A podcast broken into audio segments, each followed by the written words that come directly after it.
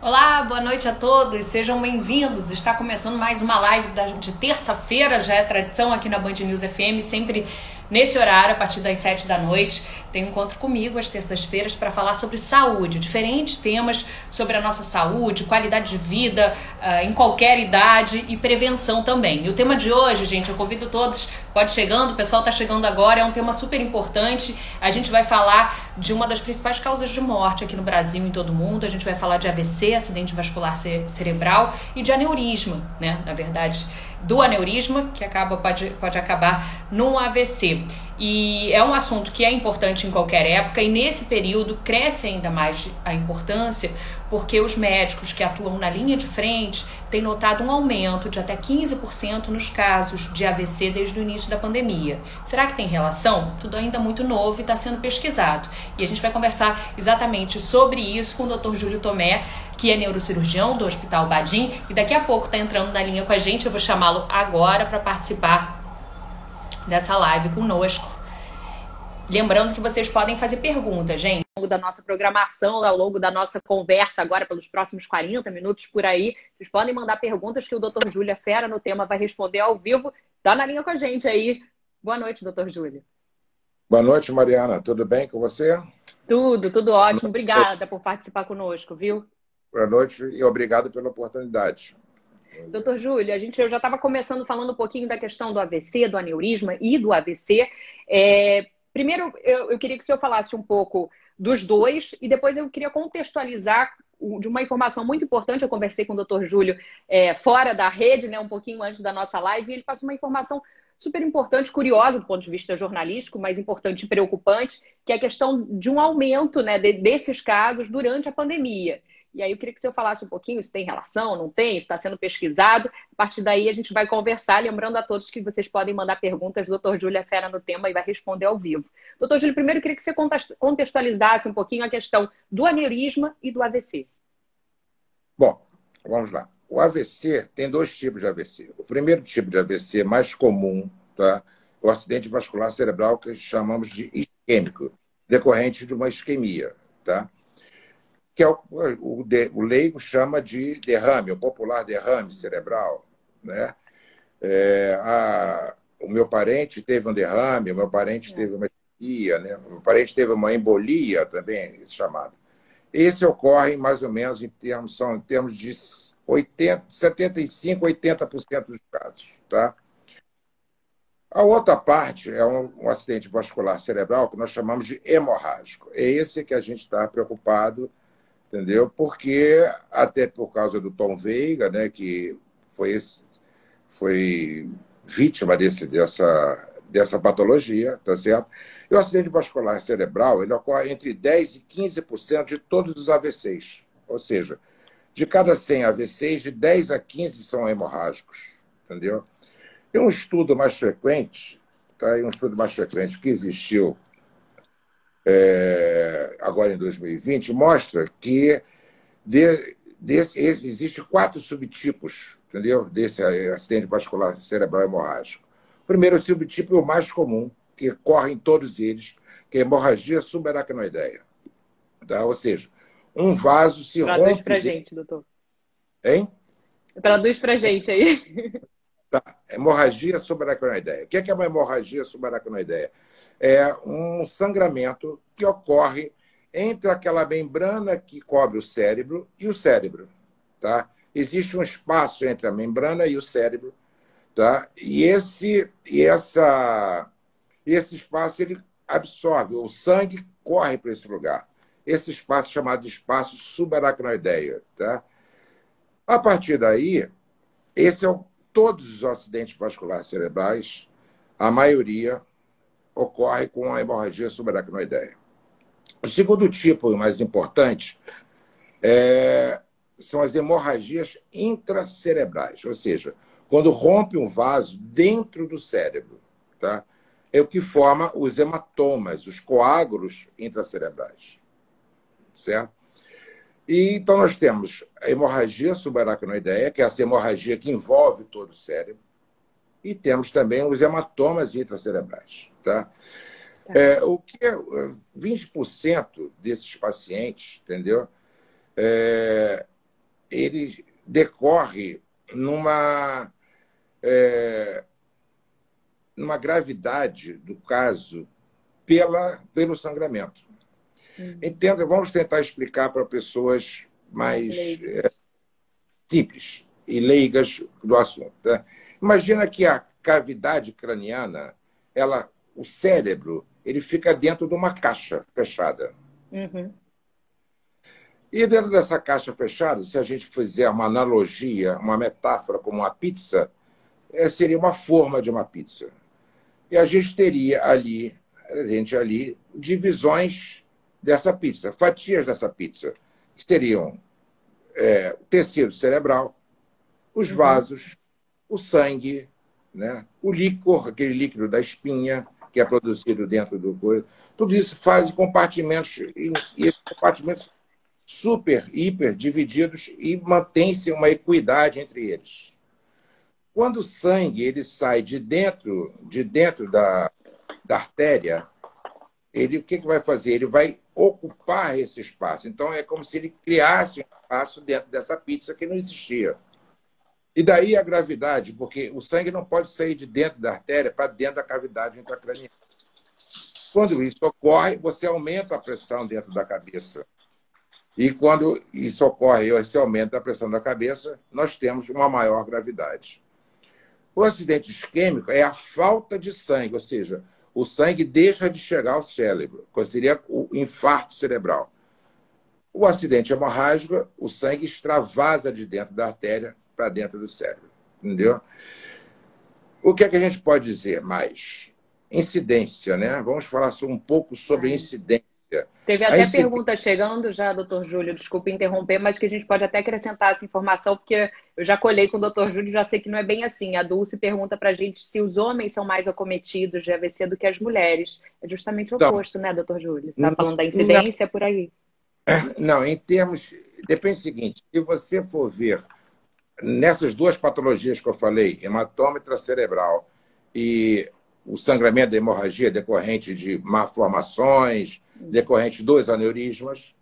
Na presença dos aneurismas, há uma prevalência maior, que o tema é aneurisma, há uma prevalência maior de homens sobre mulheres. Tá? Agora, quando você vê no total, no global dos AVCs e hemorragia, há uma prevalência maior de mulheres sobre homens.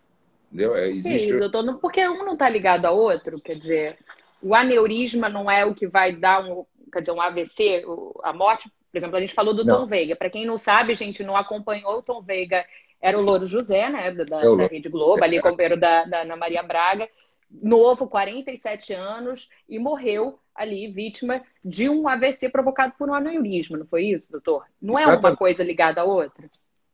É, não sei. Não, não necessariamente. É, não necessariamente. É, o que é que acontece? É, no caso do Tom Veiga, foi uma ruptura de um aneurisma que foi diagnosticado. Tá?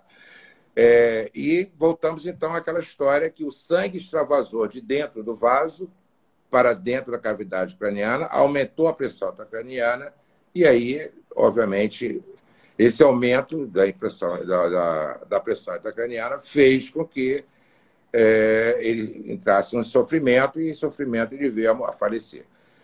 É, no caso, no caso dos hematómetros cerebrais, eles podem ser pequenos, tá? médios ou muito grandes. Vai depender. Oh, meu Deus do céu, que coisa. Essa é a Glinda, nossa companheira de lives. Desculpa, doutor Júlio, continua. É, Ao vivo é assim. cara, eu tenho três. Ah, então, então você me perdoa pela distração. Estou tentando fazer com que ela se comporte. Mas, por favor, desculpa, agora ela já vai se comportar.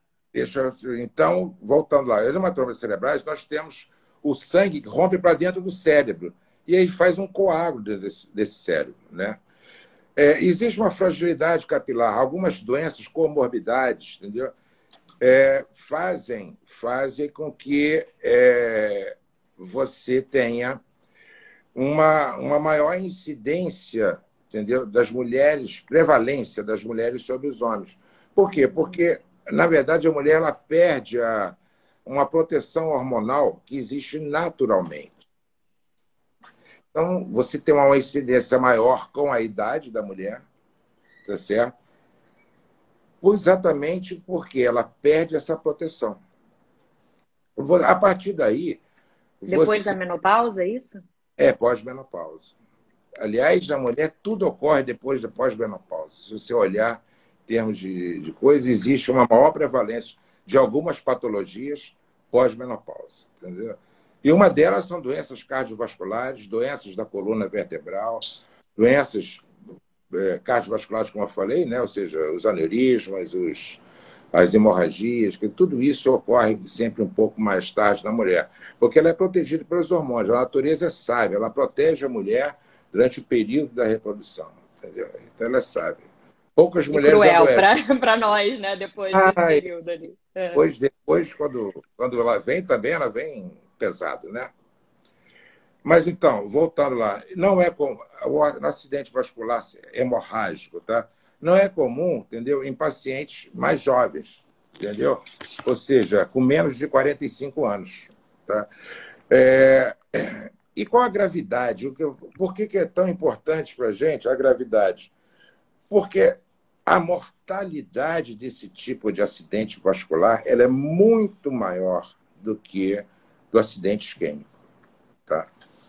Quando, só para você ter uma ideia, de 35% a 50% dos pacientes tá, morrem nos primeiros 30 dias. Isso é preocupante. Tá? E sendo que desses 35 a 50 que morrem nos primeiros 30 dias, a metade morre nos dois primeiros dias. Nossa. Então, você vê o seguinte: a incidência é quase de 50% de morte nos dois primeiros dias. Entendeu? Então, por isso é importante as pessoas detectarem, entendeu? E tem como detectar? Quer dizer, primeiro tem pergunta já chegando da Gabriela, da Dulce também perguntando de prevenção. Gente, a gente está conversando com o Dr. Júlio Tomé, que é neurocirurgião, dando um panorama geral é, da incidência de casos de AVC, o AVC isquêmico, que atinge 75% a 80% dos casos, né, doutor? E o hemorrágico, 10% a 15%, embora seja um número menor, é, é mais grave, né? É mais, é mais perigoso, é mais... né? Pelo que o senhor está falando.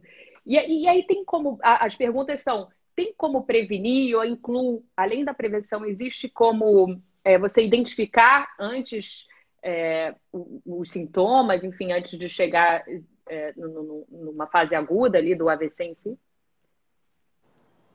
Ah, isso não existe um nível de evidência totalmente que, a, que avalize isso, tá? um nível de evidência científica que avalize isso.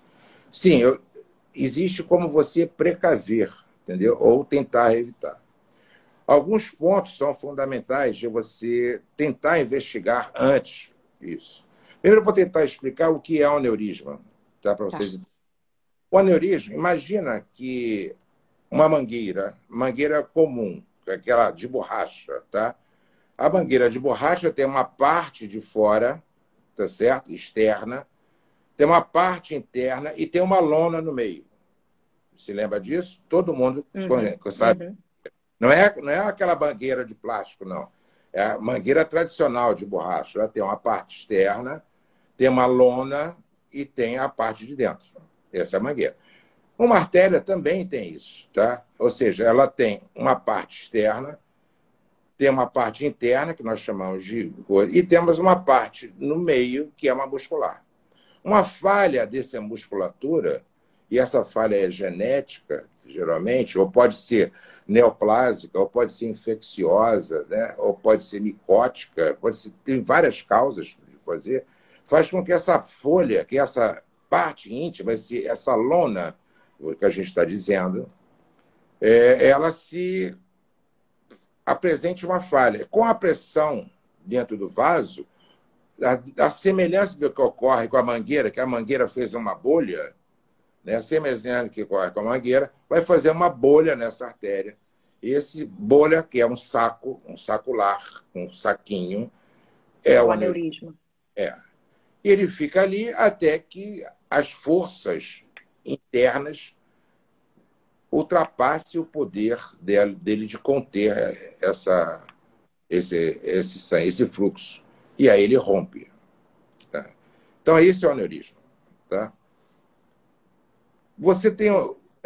Existe para quem perguntou sobre precaver, eu gostaria de falar um pouquinho mais tarde sobre prevenção, entendeu? Porque tem algumas coisas que são positivas e outras são, são controversas.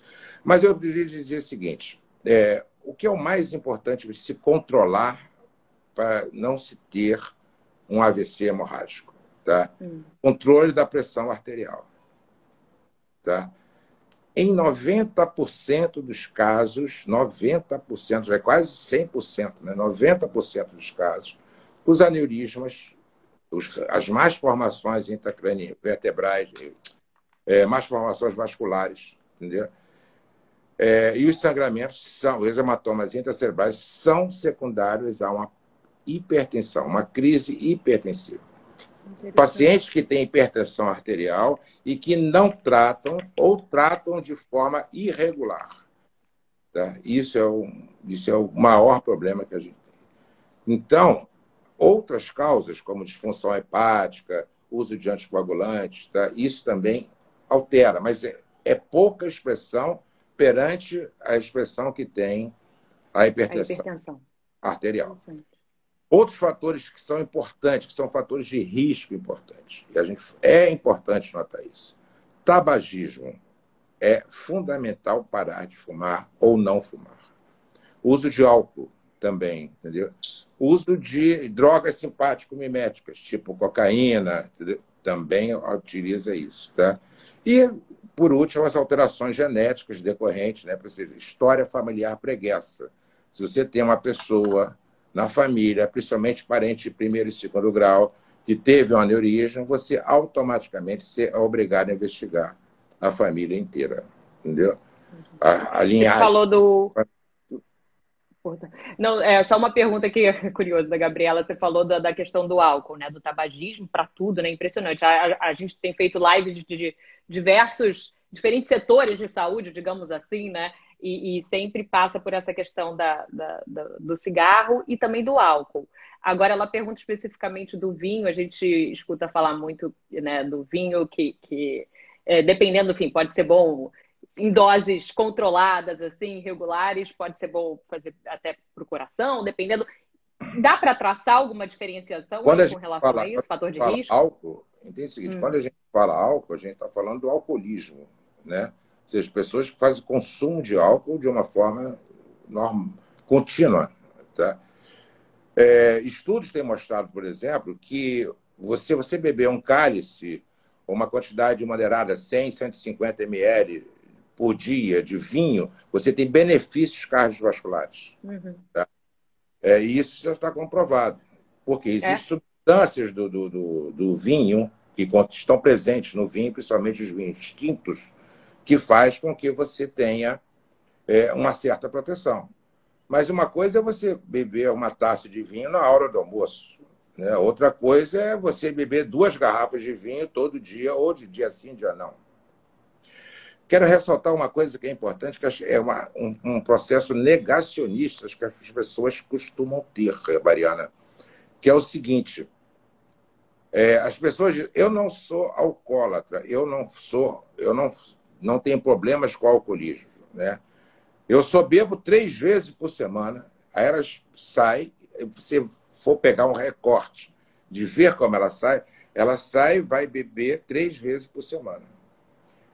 Só que ela chega, ela senta no bar, ela senta na sua casa, ela senta no coisa e ela bebe 10 chopps, 15 chopps, meia garrafa de uísque, né? ou duas garrafas de vinho e repete essa mesma essa mesma rotina ali, é. dois, três dias depois. Né? Isso é um alcoolismo, tá? Isso é um alcoolismo. As pessoas não conseguem controlar, não conseguem ter controle sobre isso. E a, essa fase negacionista é muito, é muito importante, porque as pessoas acham que tem controle sobre o álcool. O álcool prevê isso, ele tem controle sobre o álcool. Né? Elas acham que tem controle. Não, eu posso parar de beber quando eu quero. E aí ela pega, na primeira etapa que ela tem, no primeiro aborrecimento ou na primeira felicidade, ela vai achar uma justificativa para repetir aquilo ali.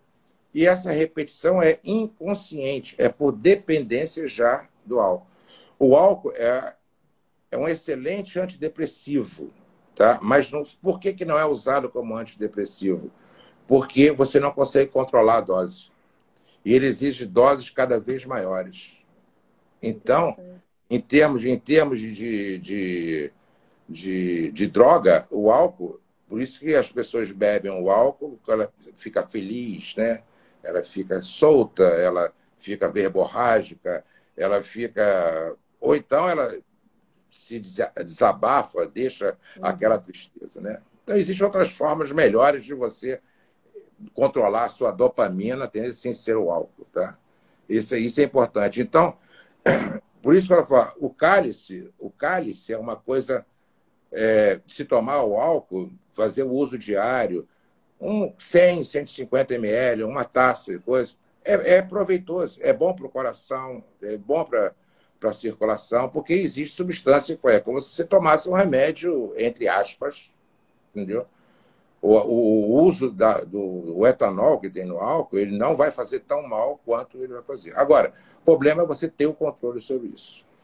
Entendi, perfeito. Doutor Júlio Tomé, a gente está conversando, doutor Júlio que é neurocirurgião do Hospital Badim, falando um pouco, nosso tema é aneurisma e AVC, mas a gente também está discorrendo sobre outras questões, passa, passamos pela prevenção por hábitos saudáveis e por fatores de risco para o aneurisma e AVC, entre eles é o tabagismo e também o, o, o consumo de álcool frequente em, em, grandes quantidades. Agora, doutor Júlio, eu queria falar como boa jornalista, é, chamar um pouco atenção para o contexto atual que a gente está falando, uma informação muito curiosa e preocupante que o senhor colocou ali quando a gente conversou um pouco fora do ar, que é a questão da incidência dos casos de AVC. O senhor que tá, atua na ponta de um grande hospital tem percebido desde o início dessa pandemia. O senhor percebeu um aumento e, e, e existe a possibilidade desse aumento estar ligado ao que a gente está vivendo da circulação da, do, do, vírus da Covid? Houve Sim. um aumento no, na incidência de AVC? É, é, curioso, é curioso algumas coisas. Existem vários viés, entendeu? É, Para você poder chegar a essa conclusão. Mas o que vemos é o seguinte: na ausência de outras patologias que apareçam, é, houve uma incidência maior de stroke, ou seja, do acidente vascular. E essa incidência nos parece estar ligada entendeu, ao problema do Covid é, os estudos vão mostrar isso, né, ao problema do Covid decorrente das alterações da coagulação que o Covid causa. Então, o Covid ele provoca alterações de coagulação que vai fazer com que tenha repercussões no pulmão, que tenha repercussões no coração, tenha repercussões cerebrais. Tá? Então, a incidência parece estar sendo mostrada, há um, uma tendência de viés é, tirando esses viés todos de, de poucas pessoas irem ao, ao, ao, à emergência, né, por causa do medo do Covid, então você acaba tendo um atendimento maior de, de outras patologias.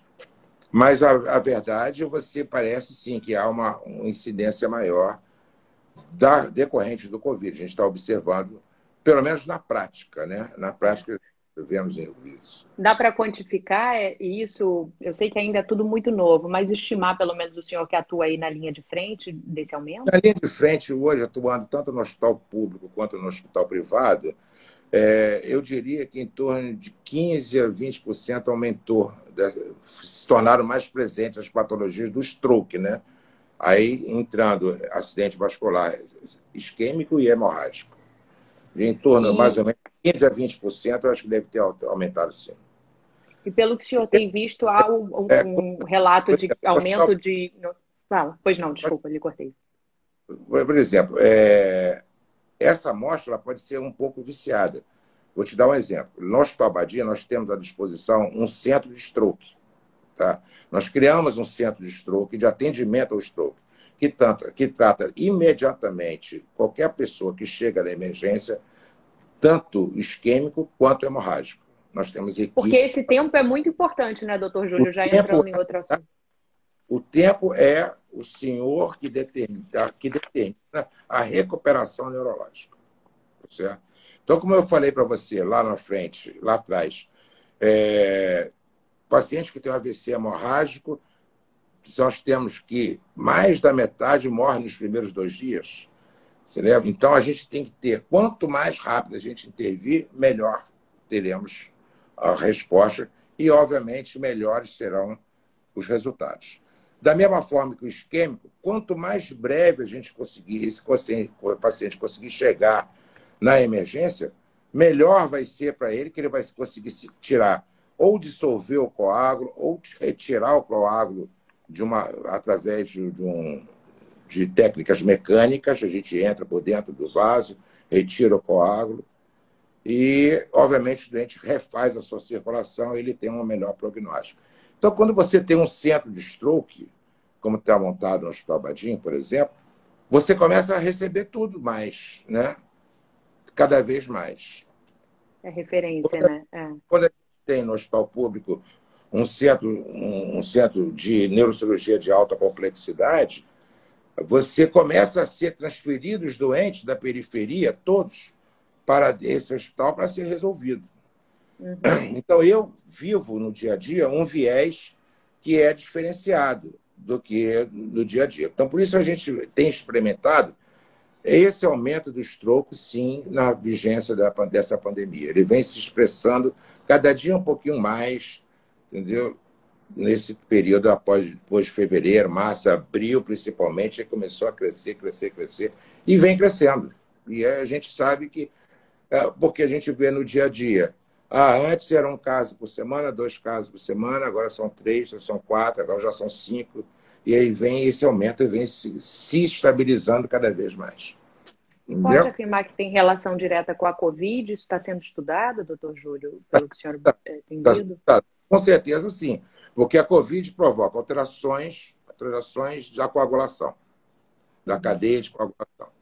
Covid provoca vasculite. Certo? E isso, para o cérebro, vasculite com alteração de coagulação, é altera completamente a, a hemodinâmica dentro do cérebro. Então, isso é, é como se você pedisse para o cérebro, que ele é extremamente, extremamente é, reativo, entendeu? A esses dois fatores, é como se você começasse no cérebro a trabalhar com ele sobre sobre estresse, vamos dizer assim. E esse trabalho sobre estresse, ou seja, com pouca circulação, com pouca, com pouca é, com a presença de trombos, tudo isso vai fazer com que o sangue circule menos e vai aumentar a incidência sim, de, de acidente vascular. E, doutor Júlio, já que o senhor falou da, da importância do atendimento rápido nesses casos, tanto nos dois casos, eu queria falar um pouquinho dos sintomas para as pessoas poderem identificar ali, é, enfim, se alguém é um parente, elas mesmas, enfim, começarem a sentir esses primeiros sintomas, né, correr para buscar ajuda, pelo que o senhor falou, tempo aí significa né, a menor probabilidade de sequela e até de, de, de, sobreviver. O isquêmico e o hemorrágico, os dois, ambos, os sintomas são os mesmos? Muito parecidos. É? Muito parecidos. Só que é, principal causa, a principal diferença do isquêmico e hemorrágico.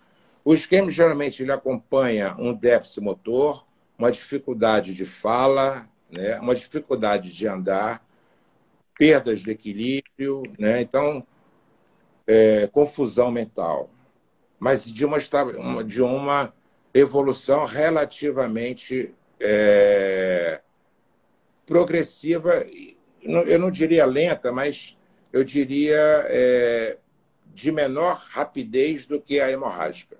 Tá? Isso a gente está falando de dias ou de horas? Estamos falando de momentos.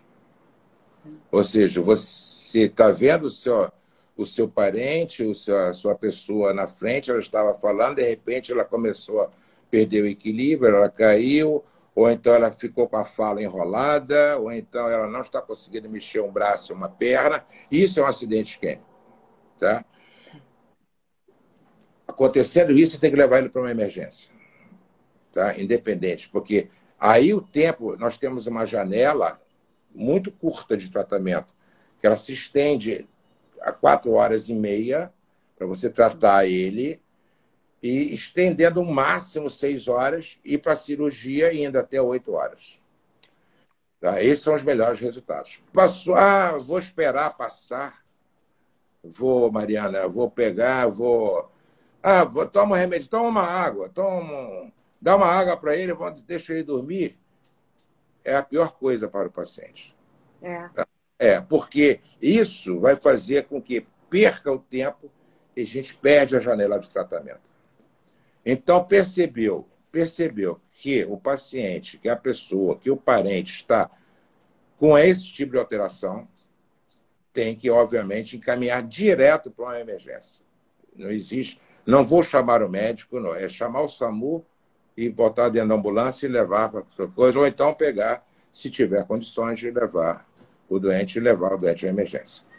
No hemorrágico, nós temos mais ou menos a mesma coisa, mas começa sempre, quase sempre, com a, com a ruptura do aneurisma ou com a ruptura do vaso. Nós temos, começa sempre com uma cefaleia coisa que quase não está presente na coisa. Então, aquela cefaleia explosiva, aquela dor de cabeça estava explosiva. Geralmente, após um esforço, como eu falei, hipertensão arterial, ou seja, foi fazer um esforço, foi subir uma coisa, foi carregar um peso, que é daquela cefaleia que explode a cabeça dele. Fala assim, não, minha cabeça está explodindo. Uma cefaleia holocraniana, ou seja, toda a cabeça ela, ela aumenta. Entendeu? Em seguida, alteração, ocorre uma alteração do nível de consciência. O paciente perde o nível de consciência.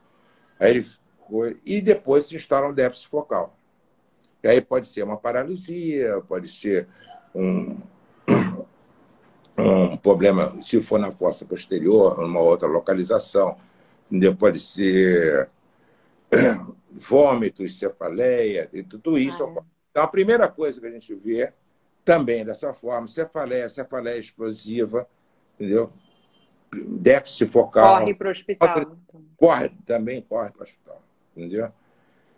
É, no hospital, a gente vai ser. É, o doente vai ser avaliado. Nessa avaliação, existem uns scores que a gente coloca, que são tabelas que a gente coloca exatamente para poder é, estratificar esse paciente qual gra... quão grave ele está. Certo?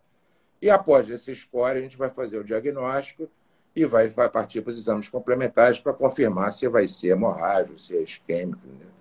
Então, tempo é fundamental. Isso é importante você ter as pessoas entenderem que o tempo no acidente vascular cerebral isquêmico ou hemorrágico é fundamental.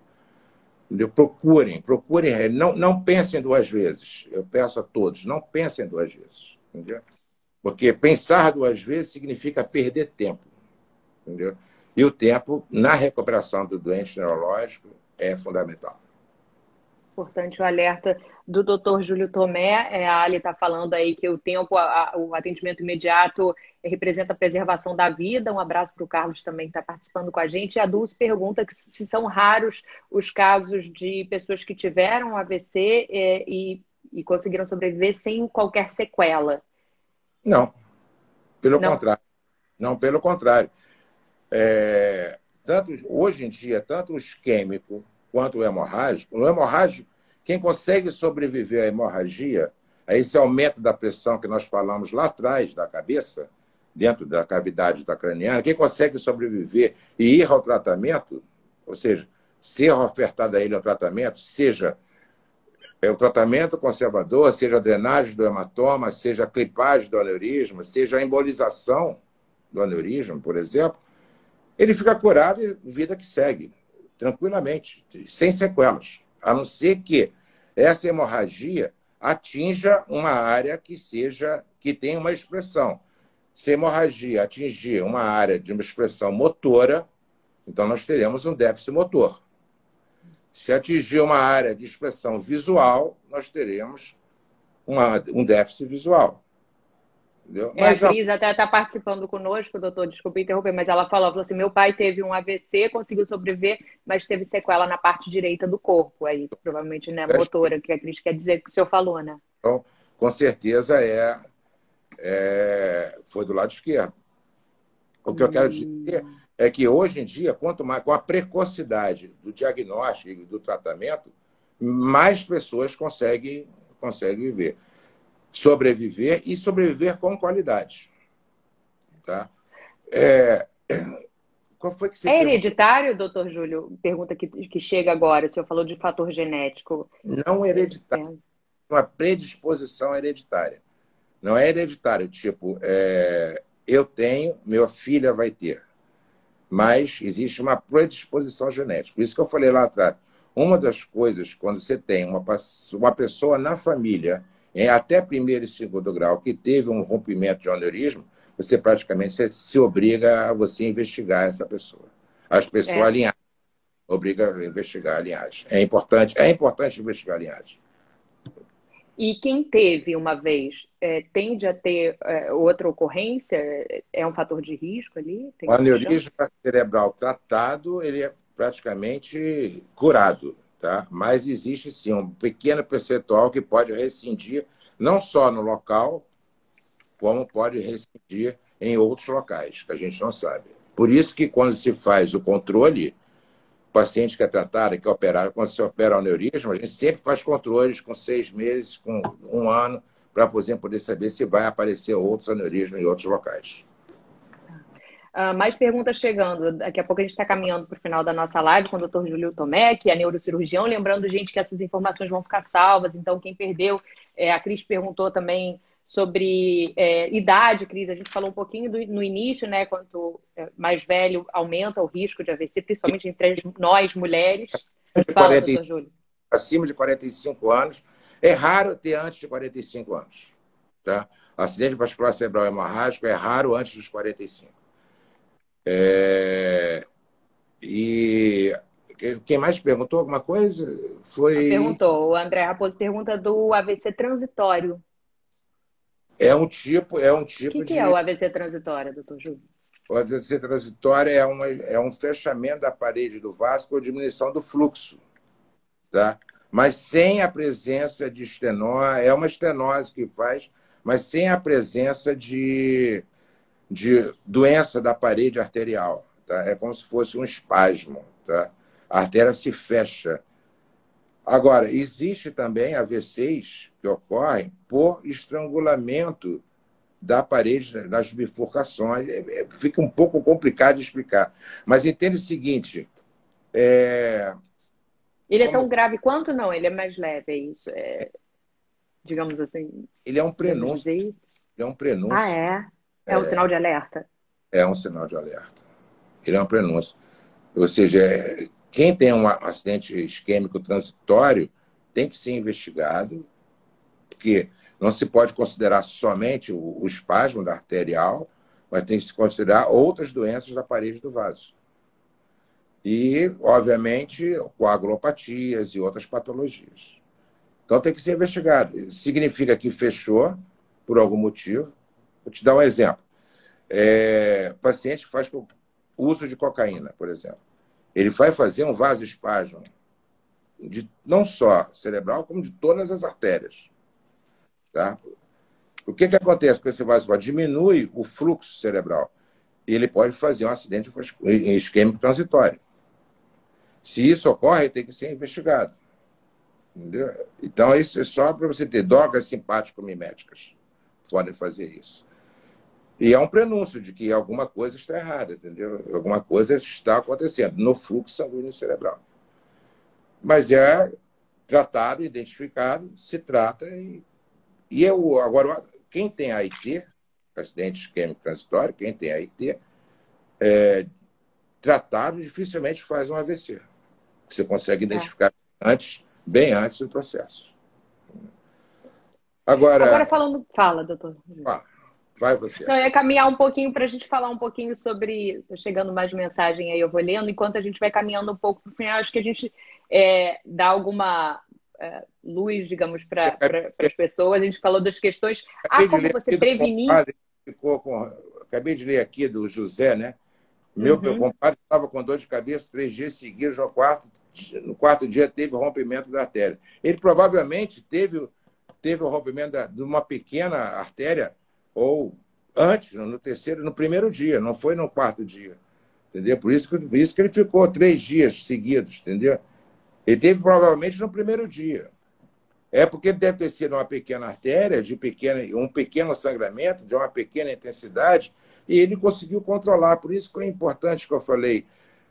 Teve esse sintoma, cefaleia, cefaleia explosiva, vá, vá à emergência. Entendeu? Porque o não você já tem. Né? Não é nada. O não você já tem. Mas e se for alguma coisa? Concorda? Se for alguma coisa, você já está tratando.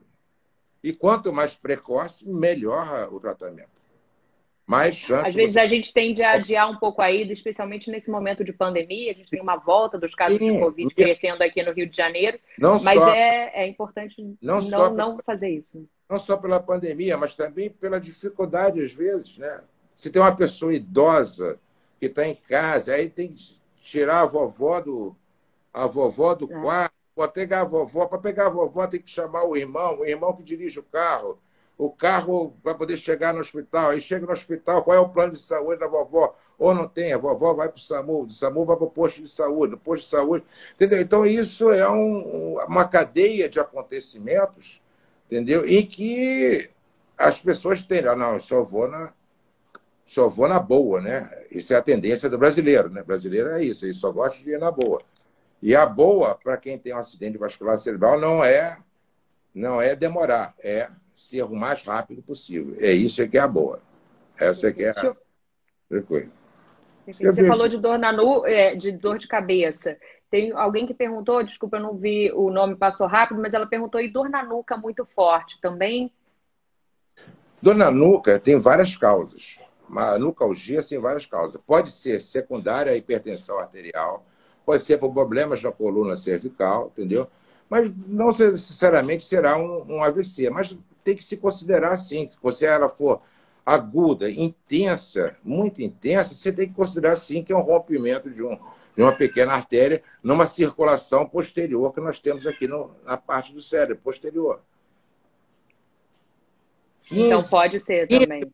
15% dos AVCs hemorrágicos ocorre nessa região posterior. A maioria, 15 não, 5%, desculpa. 95% aqui na frente num, num lugar que a gente chama de polígono de Willis, é, é onde as, as artérias se, se encontram. Tá? É, mas 5% ocorre lá atrás, sim. Pode ocorrer. E isso ocorrendo tem que ser investigado. Então, o meu conselho a todos é que se, se preocupem com investigar. Deixa para a gente dizer se não é nada ou se é alguma coisa. Porque o tempo é fundamental. Eu me preocupo muito com o tempo. Essa é a grande mensagem que eu posso passar isso é o tempo, entendeu? É porque o paciente com hemorragia, ele vai deteriorar neurologicamente, ele vai cair, ele vai piorar. Tem algum medicamento, alguma coisa que ele pode fazer uso até chegar no hospital? A Cris pergunta de Neusaldina, que é um medicamento muito comum para dor de cabeça, que as pessoas, eu imagino, quando bate aquela dor de cabeça, a tendência é você ali é, tomar. Tem alguma coisa que você possa fazer para tentar esticar essa janela? Não, a janela não. Pode fazer para aliviar a dor, mas não, não. não esticar a janela. Não esticar a janela. Entendi. Agora, é... no caso dos hematomas. Os hematomas intracerebrais, eles são medidos por volume, entendeu? Podem ser pequenos volumes e grandes volumes. O hematoma cerebral é uma emergência, entendeu? E sendo uma emergência, ele tem que ser operado, tem que ser operado. Então, às vezes você fala, comum, teve uma crise hipertensiva, essa crise hipertensiva aumentou, fiquei com o braço pesado, estou com o braço pesado, isso a gente vê no dia a dia. Né? E ele acha que o braço pesado é um problema, acho que é do ombro, e ele não leva em consideração isso. Quando você vai ver, o dente tem uma pequena hemorragia cerebral e isso passa despercebido. Hoje em dia, muito, com o advento da, da neuroimagem, com o avanço da, da neuroimagem, você vê muitos pacientes têm pequenas, já teve pequenas hemorragias, e essas hemorragias são em regiões que não tem uma expressão é, direta. Por exemplo, se você pegar lá no meio do cérebro e fazer um, uma hemorragia, tá? e essa hemorragia não caminhar, por exemplo, uma área motora, ele não vai ter expressão. Então, ele ó, tem uma hemorragia, vai ter uma sintomatologia discreta, pequena, mas que ele vai passar e vai ficar com uma pequena sequela. Aí você faz uma ressonância tempos depois, seis meses, oito, um ano depois, aí você vê, quando vê na ressonância, vem pequenos focos de hemorragias antigos, entendeu? São pessoas que têm, principalmente pacientes que têm diabetes, microangiopatia, microangiopatia. Né? Diabetes é, é muito ruim. O controle da diabetes é fundamental. É um fator de risco? Diabetes? É, diabetes é um fator de risco para acidente isquêmico, né? Acidente isquêmico. Agora são 7h49, a gente está caminhando para o final da nossa live. Doutor Júlio, mais perguntas chegando. Eu vou passar a pergunta para o Nunes, a pergunta do Nunes, e depois eu queria caminhar um pouquinho para a questão da prevenção dos exames, até a Cris pergunta dos exames para prevenir, identificar o AVC, o, o aneurisma também, né, no caso. É, primeira pergunta do Nunes, que é uma pergunta, coitado, ele falou que a mãe dele teve a, a, um AVC, um aneurisma, a, faz 24 dias, ainda está no hospital com muita sonolência e DVE, que eu te confesso não sei o que é. Pergunta se isso é normal. Bom, é, o fato de estar 24 dias é um, um quadro extremamente grave, né? Ou seja, ela passou, pode não estar grave agora, mas ela passou por um, um momento grave, tá? O fato de ter uma DVE, DVE é uma derivação ventricular externa. Tá? O que é isso? A gente coloca um catéter aqui no crânio. Lá dentro do cérebro existe uma estrutura que a gente chama de ventrículos, que é onde é produzido o líquido da espinha. Sabe aquele líquido da espinha? Ele é produzido lá dentro do cérebro. Ele vai passando, vai descendo, vai descendo e vai acabar lá na espinha. Quando esse líquido ele é o sangue cai nessa cavidade e tem que ser drenado. Então a gente coloca aquele ali, o cateter para drenar esse sangue. E não só drenar o sangue, para medir a pressão dentro da cabeça. Os catéteres modernos, antigamente era só para drenar o sangue, mas hoje em dia se usa também para monitorar a pressão, monitorar a temperatura do cérebro, que é diferente da temperatura do corpo, do corpo humano, entendeu? É, então, o que é que acontece? Você tem você tem esse quadro foi grave. Então, pelo, pelo que o Nunes falou, que eu estou lendo aqui, é, ela teve, se você olhar uma fotografia, um recorte de tempo, já teve um quadro muito grave. Mas o que eu tenho de dizer bom para o Nunes, ou seja, ela já passou daquela fase mais grave ainda, ou seja, que eu falei lá, entendeu? É, 50% morre nos primeiros dois dias, 24%. Então ela vai cair numa outro tipo de estatística que é daqueles pacientes que passam por um AVC hemorrágico, mas que saem e que vão se recuperar. Muito provavelmente, se não tiver associado alguma, alguma outra área motora, uma área visual, uma área de cognição, ela vai se recuperar e vai ficar bem. E faço votos que a mãe do Nunes, entendeu? Ela se recupere completamente, que essa é a tendência que expressão para frente, né? Ou seja, 24 dias ela já passou da fase de todas as outras complicações, que eu não vou falar das complicações aqui, que senão fica cada vez pior. Entendeu? Então, é, São os nossos votos. E prevenção, doutor Júlio? Pois tem é. como prevenir? Tem. Acho que a principal prevenção que eu acho que é alarmante a falta, a falta de conhecimento sobre os fatores de risco. Isso é principal, entendeu? Ou seja, duas coisas. Tem que se divulgar tem que se divulgar cada vez mais os fatores de risco. Que eu falei, hipertensão arterial, diabetes, né? É, tabagismo, alcoolismo, uso de drogas. Isso tem que saber que isso causa, causa e vai levar a esse tipo de problema. Então, segunda coisa, o reconhecimento dos sintomas que nós falamos aqui, como uma emergência médica. As pessoas têm que entender que não é normal sentir uma dor de cabeça explosiva e achar que vai tomar uma novalgina, que vou deitar e vai passar. Isso não é normal. Eu tenho que entender que essa dor de cabeça explosiva ela é uma emergência médica. Embora não seja, ela entenda isso que é uma emergência. Ela pega, se dirige a uma emergência e, chegando na emergência, ela vai ser avaliada por um profissional capacitado. Que aí sim ele vai dizer: não, isso não é nada. Porque o doutor que está lá dentro da emergência, quando ele chega, você chega, qualquer pessoa chega e fala assim: o que, é que, a, senhora tem? O que é que o senhor tem? Ele vai falar assim: estou com uma dor de cabeça que está explodindo a minha cabeça. Ele é o primeiro a pensar que é um AVC hemorrágico. ele é o primeiro que vai fazer uma, pedir uma tomografia para esse doente. Ele não vai deixar passar em branco. Mesmo que você fale, não, mas não aconteceu nada, ele vai fazer.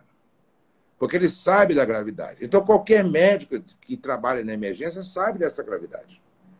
Então, volto, reconhecimento dos sintomas que nós falamos lá atrás, cefaleia explosiva, déficit visual, perda da consciência, como uma emergência médica. Não subestimar isso. Né? Isso é muito importante. Vamos falando, que você me perguntou sobre as prevenções, que eu gostaria de falar no final. Quais são as recomendações? Bom, falamos aí sobre hipertensão arterial.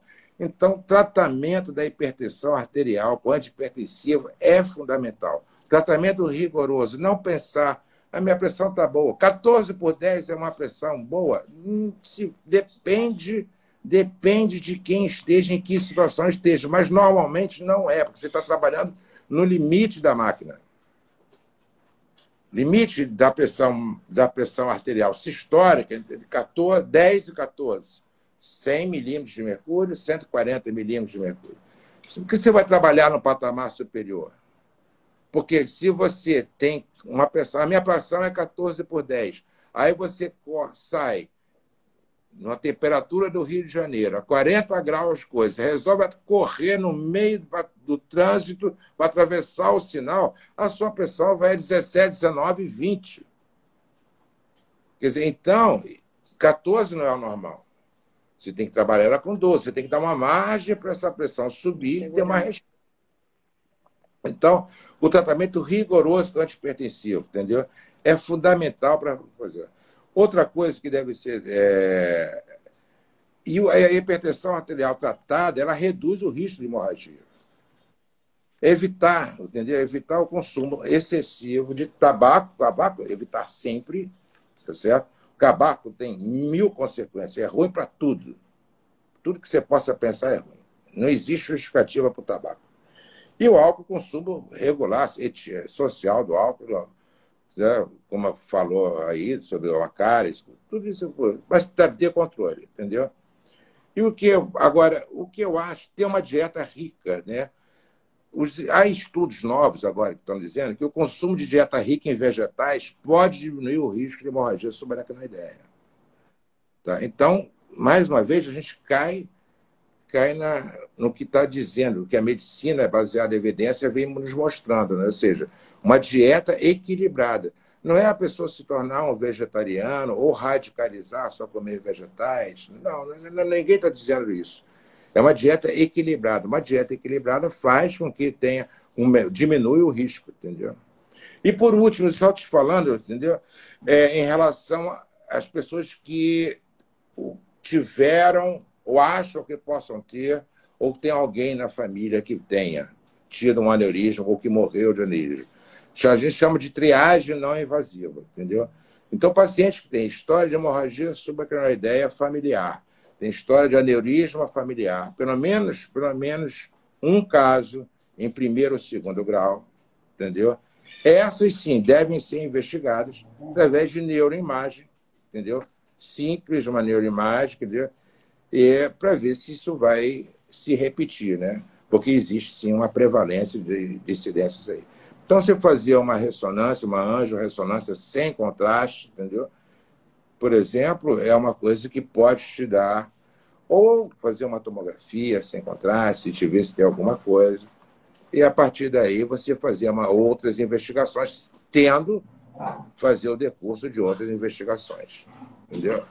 Eu acho que é por isso é uma coisa mais, entendeu? E esses riscos, porque as pessoas falam assim, é, você tem, é, tem risco a fazer um, um exame, entendeu? Eu estou com um filho aqui latino, não sei se você está escutando, entendeu? É, você tem um. É, existe risco de fazer um exame? Claro que existe. Vamos supor, você vai injetar um contraste. A hora que você injeta o contraste, você é alérgico, faz vasoespasmo, reação anafilática, você complica bastante a sua vida. Né? Para fazer um exame simples que você tinha que fazer para você saber se tinha uma coisa vai ter outro problema. Então, esses riscos e benefícios, eles têm que ser pesados. Então, não é só, ah, eu quero fazer isso, deixar bem claro. Aí eu quero fazer. Tem que sim, tem que ter parâmetros para você fazer. Como eu te falei, ter história na família, coisa. não é qualquer pessoa que vai se expor a esses riscos simplesmente por um, por um querer. Entendeu?